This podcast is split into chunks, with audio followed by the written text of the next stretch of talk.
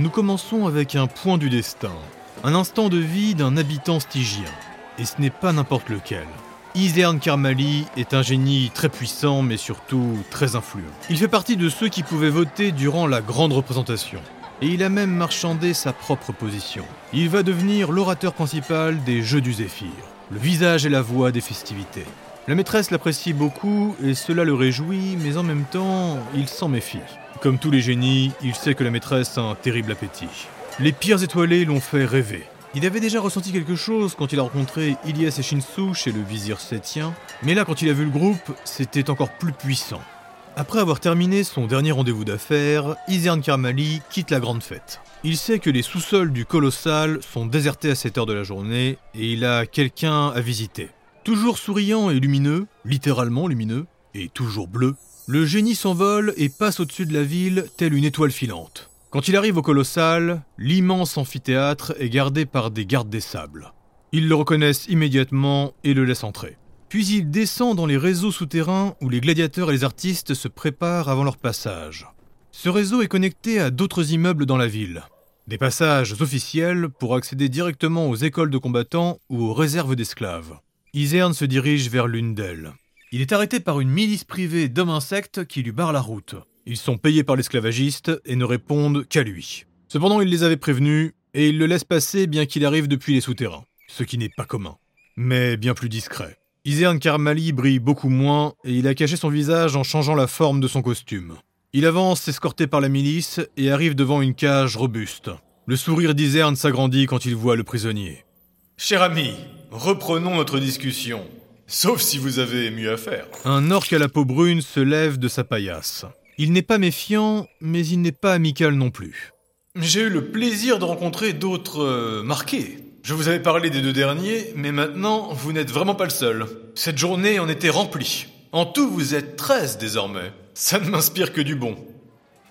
C'est donc presque sans surprise que le groupe des Pierres Étoilées sera sélectionné. Avec eux, les autres musiciens qui ont été pris sont le groupe d'Hibernia, le groupe d'Albion, la Sirène et les Souris. Chez Midgard, d'autres gagneront leur place dans le bateau du festival. C'est l'un des prix qu'ont gagné les sélectionnés. Un voyage tout frais payé. Une remontée du Nil dans un navire qui défie l'imagination. Le bateau papillon. Mais nous en reparlerons. En ce qui concerne les autres Midgardiens qui ont gagné, il y a le fameux Istali et ses sculptures de sang. Mais il y a aussi un viking, un créateur de tissus chatoyants. De retour à l'ambassade de Midgard, une petite fête est organisée en l'honneur des sélectionnés. Il reste encore 8 jours avant le départ du Zéphyr. Et la semaine à venir sera riche en découvertes, mais aussi en actions. Nous arrivons à un instant que je redoutais particulièrement. Depuis le début de cette histoire, j'ai dû faire des choix. Mais là, nous faisons face à une petite aventure qui a eu lieu durant quelques jours pendant la semaine. Il y avait Ular, Relork, Ergador et Hiro. Une enquête, une alliance, avec un homme de Péridote. Ichiro Ogosochi, un frostalf savant et haut en couleur, qui est pour ainsi dire l'inventeur du lance-flamme de Midgard, et l'inventeur de plein d'autres choses. Il était question de trahison, de vente d'informations et d'un vol digne de ce nom. À contre-coeur, Ichiro de Péridote a demandé une alliance, notamment pour avoir accès au pouvoir d'Argador. Et pendant leur enquête, le petit groupe a dû faire face à un génie de rang inférieur, mais très dangereux. Ils ont même fini par capturer un Midgardien, et d'ailleurs, quand je parlerai d'un pauvre mousse qui fait des travaux d'intérêt généraux chez Basalt, ce sera lui. Une aventure dans la ville d'Alexander, donc, qui pourra avoir son importance, mais bien plus tard. Et elle est au final un peu trop optionnelle pour l'histoire. Je pense ainsi réaliser mon premier épisode hors série. Croyez-moi, j'y ai longtemps réfléchi. Pour les connaisseurs, rassurez-vous, si je viens la raconter, Monsieur Truffe et Ikoram feront bien leur apparition. Bref, je suis navré, mais il faut vraiment qu'on avance. En ce qui concerne le reste de la semaine, je vais vous le résumer. Hullard va continuer ses visites frivoles dans les bordels du coin. Il va même réussir à embarquer Raylork dans certaines de ses aventures... Euh, sexuelles. Le troll ne sera pas cependant aussi aventureux que lui, en ce qui concerne les découvertes. Oh Ilyes va passer beaucoup de temps à préparer l'expédition. La plupart du temps avec Jim, mais elle va surtout faire le lien entre deux personnes à l'ego compliqué. Que ce soit la Valkyne Kanerkim de basalte ou le nain Fergok Esprit Libre de granit, les deux sont des capitaines aux idées tranchées et surtout opposées. La guilde de basalte et de granit vont donc continuer leur alliance. Le groupe de basalte va remonter le Nil durant le Zéphyr, mais il s'arrêtera une fois que le pèlerinage devra toucher terre. Car en effet, il n'est pas possible de remonter le Nil jusqu'au mur. Il y a cependant un problème, Mon navire n'est pas un navire de transport. En cas d'attaque, et si je comprends bien, il va y en avoir, nous aurons besoin de toutes nos capacités. La flamme doit donc récupérer vos caravanes. Après tout, ce n'est pas comme si ce navire était utile autrement. Co- co- comment? Pour qu'il accepte, il faudra toute la diplomatie d'Iliès et d'Hiro, et même Ergador dira quelques mots. Fergok, tu es de granit maintenant. Il est donc normal que tu gardes nos caravanes à présent. Et en effet, le nain chauve finira par accepter de récupérer chevaux et roulantes. Le transfert ne sera pas une mince affaire, et ça va leur prendre plusieurs demi-journées. De son côté, Raylor va passer beaucoup de temps avec les hommes lions. Et en plus d'en apprendre plus sur sa mère et son frère, il va aussi comprendre que les étrangers sont en danger. Il s'étonnera tout de même que la femme de son frère n'ait pas approfondi leur relation avec les lions. Elle en avait parlé, mais ce fut un passage très discret de leur aventure. Le lion qui parle midgardien se nomme Prouralt. Il est l'un des guerriers d'élite du roi Léar, et il a beaucoup d'informations à partager. Tous les moyens seront bons pour vous ralentir ou vous tuer. L'objectif pour eux est de réduire le nombre d'étrangers qui pourront passer. Et je comprends pas comment vous le savez. Il y a eu une annonce officielle Ces annonces se font dans des cercles très fermés. Les deux jumeaux, Red Connor et Tricraer, finiront par expliquer à Ross qu'ils ont vu à plusieurs reprises un agissement étrange dans les écuries. Plusieurs Stygiens passent et mettent des choses dans la nourriture des animaux. Ils ramèneront d'ailleurs un échantillon à Ross qui va le flairer. Ingénieux. C'est, pour ainsi dire, très dilué. Mais oui, c'est bien empoisonné. Ross va se charger de ce problème avec les civils Réarir et la famille Silicio. Ils vont trouver plusieurs pistes, mais ne pourront jamais remonter bien haut. Et après une réunion du groupe, ils vont décider de laisser faire. Après tout, cela affecte aussi leurs adversaires. Que ce soit Albion ou Hibernia, ils ont aussi leurs animaux ici. L'ambassadeur nous a dit de faire profil bas. Je n'aime pas ça, mais nous n'avons guère le choix. Nous allons continuer de nourrir nos bêtes autrement, même si c'est plus coûteux. Mais je pense malheureusement qu'il ne faut pas aller chercher plus loin. Shinsu, quant à lui, eh bien, il va faire des rencontres particulières avec une dame harpie qui se prénomme Viviani. Ces rencontres seront toujours secrètes et ça pourra nous donner quelques instants volés.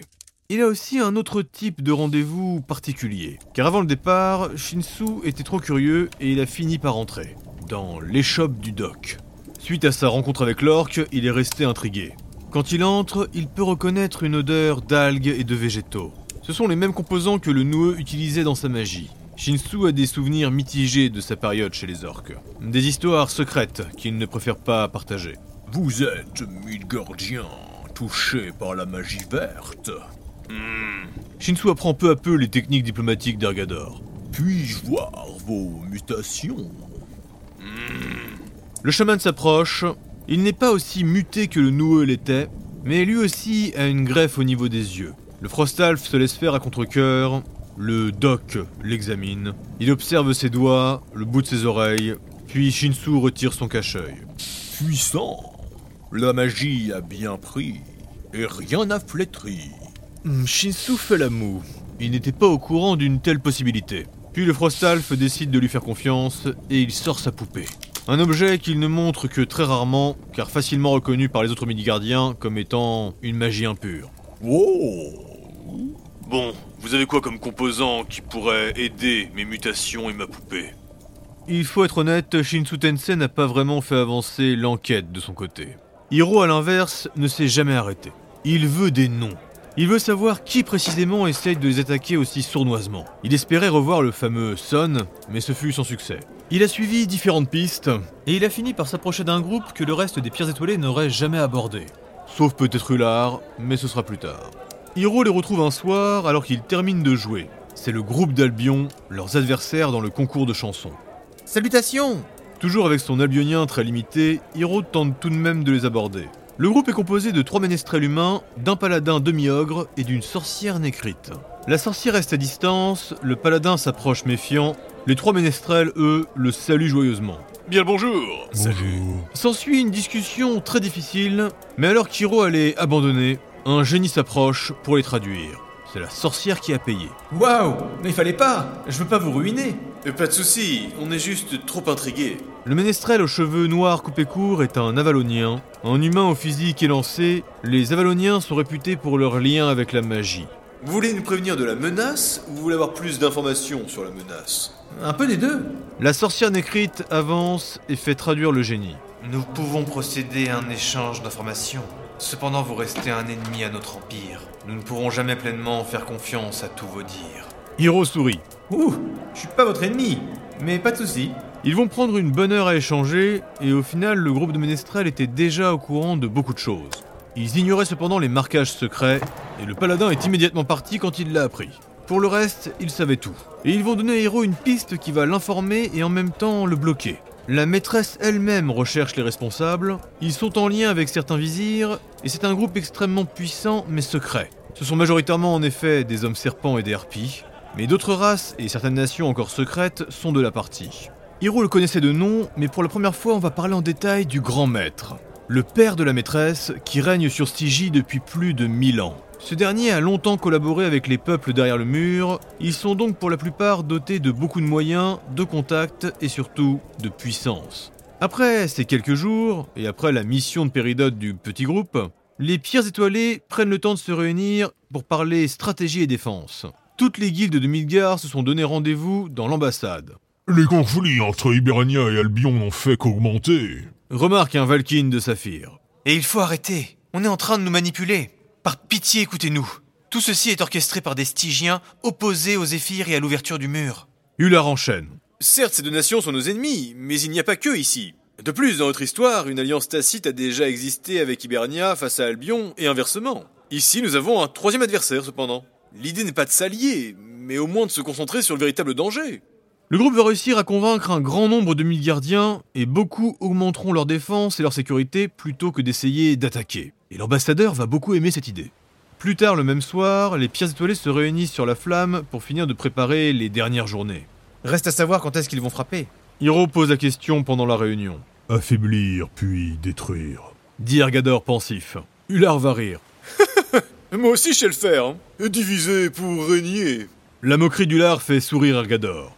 Mais Ilyes commente anxieuse. C'est leur deuxième stratégie, car ceux laissés derrière seront éliminés. Le visage d'Ular s'assombrit. Ils sont tous installés à des tabourets au niveau du pont. Le vent marin est vivifiant et malgré leur tardive, il n'est pas trop froid. Ilyes reprend leur raisonnement. En tout cas, maintenant, on est sûr qu'ils essayaient de nous piéger.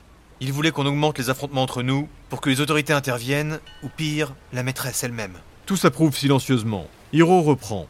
Une attaque dans l'Axendor, que ce soit au niveau des quais ou des navires, ça sera sévèrement puni. Alors j'ai du mal à voir comment des hommes serpents, des harpies ou même des mercenaires pourraient essayer de nous attaquer. Tout s'achète. Pas la maîtresse. Et cet événement, c'est elle qui l'a organisé. Je ne pense pas qu'elle va vouloir que des gens essayent de le saboter. Ross enchaîne avec le dernier point. Donc ils vont essayer de tout piéger. Piéger les navires, piéger les caravanes. Le seul truc, c'est que des pièges physiques, j'ai du mal à voir comment ils pourront le faire. Possiblement des explosifs ou alors des perçages de coque, mais Le maître sauvage intervient. trop compliqué en termes de temps et de logistique. Raylork reprend. Il est évident que s'ils le font, ce sera magique. Ular s'inquiète. Mais est-ce qu'ils pourraient pas essayer de faire tout péter pendant le Zéphyr avec euh, la magie rémanescente Haha, t'es mignon, Ular. Cela ne peut se produire le jour du Zéphyr. Tous les navires et les caravanes sont marqués magiquement. Elles sont protégées. Aucun rituel ne pourra être euh, invoqué en dehors de celui du Zéphyr. Rien d'autre ne pourra les toucher. Ce serait trop dangereux et surtout inefficace. La plupart sont sans voix. Ular commente. Je savais pas que vous pouviez parler autant. Hiro rit. Il parle quand c'est important. Hmm. Ilyes tente de résumer. Donc, certainement des pièges magiques, et pas le jour du Zéphyr. Shinsu est installé en retrait. Il a toujours du mal à se tenir dans le navire. La veille. Si je dois faire un seul coup, j'attendrai la veille. Le dernier moment pour que les gens n'aient pas le temps de se retourner et qu'ils soient trop occupés. Le groupe approuve en silence. On continue de faire nos gardes durant les jours à venir. Mais la veille, tous sur le pont. Très bien. Ok. Oh oui, je vais préparer des chansons pour toute la nuit. Euh... Hmm. Et nous sommes donc la veille de l'invocation du Zéphyr, et tout le groupe se retrouve sur la flamme. Les pierres étoilées étaient invités à s'installer dans le grand bateau du festival, mais ils ont refusé, prétextant une répétition tardive. Ular et Raylork sont les deux plus à l'aise sous l'eau atlante. Les deux se sont habitués à la respirer. Ils scrutent la coque avec des sorts de lumière. Ergador, lui, est accroché dessus, et il continue de vérifier. Shinsu est positionné sur le quai. Il préfère éviter d'être sur le bateau. Il surveille avec un air menaçant ceux qui osent approcher la flamme, et les pauvres matelots des navires voisins sont un peu gênés. Ross est à la vigie avec le jeune Furer Nirnek. Les deux Valkynes observent depuis là-haut. Installé sur le pont à côté des caravanes, Ilyes est avec Hiro. Elle est en train de finir d'écrire un rapport. Shen Yung, son aide de camp, passe récupérer les documents. Le capitaine Fergok et le reste de son équipage sont partis se coucher à présent. Ils ont passé la journée à tout installer, mais aussi à surveiller inlassablement. Ils étaient donc épuisés. Hiro est allé faire une tisane et il a mis beaucoup de temps pour revenir. Il faut dire qu'il est très difficile de se déplacer sur le pont de la Flamme actuellement, en raison des multiples caravanes, mais aussi de la zone installée pour recevoir les chevaux. Le jeune kobold remplit la tasse de thé d'Iliès. Merci. Pas trop fatigué? Je commence en effet. Tu peux aller te coucher, tu sais. Hein Je pense qu'il ne sera rien à tenter à la flamme. Toute personne un minimum sensée ne peut qu'être dissuadée. Avec les trois dans l'eau, les deux à la vigie et le frostalf ténébreux sur le quai... Oui, tu as raison. C'est peut-être un peu trop de précaution, mais c'est la première fois que je les vois sérieux dans une mission. Raylor réussit à se projeter en dehors de l'eau tel un dauphin. Il est nu. Hullard lui aussi n'a plus d'habits et il l'applaudit. Oh, quel talent Quel talent Ilias est dépité, mais voir Raylor que rire retient son soupir. Hiro les observe amusés. En tout cas, ces deux-là sont rafraîchissants. C'est peu de le dire. Bon, tu as raison, je vais me coucher. Demain, je prends la relève aux premières lueurs du jour. Elle finit sa tisane d'une gorgée, puis se lève pour aller se coucher. Je m'occupe de les prévenir, mais si tu veux, on peut même essayer de... Une, deux, quatre, huit, une dizaine de détonations. Et il voit des flammes s'élever au niveau des embarcations. La nuit est éclairée par les feux des déflagrations. Ça commence. L'invocation du Zéphyr est dans quelques heures, et ils ont réussi à anticiper le plan de leur ennemi. Les navires qui ont pris feu ne pourront pas les suivre demain. Ilyes est tiraillée. Elle veut aller voir. Elle veut aider. Mais elle doit se concentrer sur sa mission et prier. Prier pour qu'aucun Midgardien ne soit blessé ou tué. Raylor et Ular ont arrêté leur pitrerie. Ergador est arrivé trempé sur le pont. Ses deux gants fument et ses yeux sont embrasés. Puis à l'intérieur du quartier océanien, d'autres explosions vont suivre. Une partie d'Alexander s'embrase. Et de la pluie commence à tomber. Un sort puissant a été lancé à travers toute la ville, certainement pour aider à éteindre les feux. Se dit Shinsu qui ressent la magie et serre la garde de sa dévoreuse. Ah, je déteste la pluie. Soupire Ross en haut de la vigie. Devant toutes ces détonations, le jeune Führer Nirnek est inquiet. Je ne vois pas de navire midgardien au niveau des feux. Ce n'est pas si grave pour nous donc. Pour l'instant, oui. Vous pensez que nos vies seront toujours en danger pendant que le Zéphyr sera lancé Je le crains. Le paysage, les concours de chant et les festivités. On a tendance à oublier que nous sommes en mission. Et si un groupe tel que le nôtre a été envoyé ici, c'est pour une bonne raison. Ross a le regard au loin. Ses yeux sont rougis par son électricité. Il ne remarque pas l'inquiétude grandissante du jeune Valkyne à ses côtés. Le vieux militaire est concentré. Ils sont en guerre.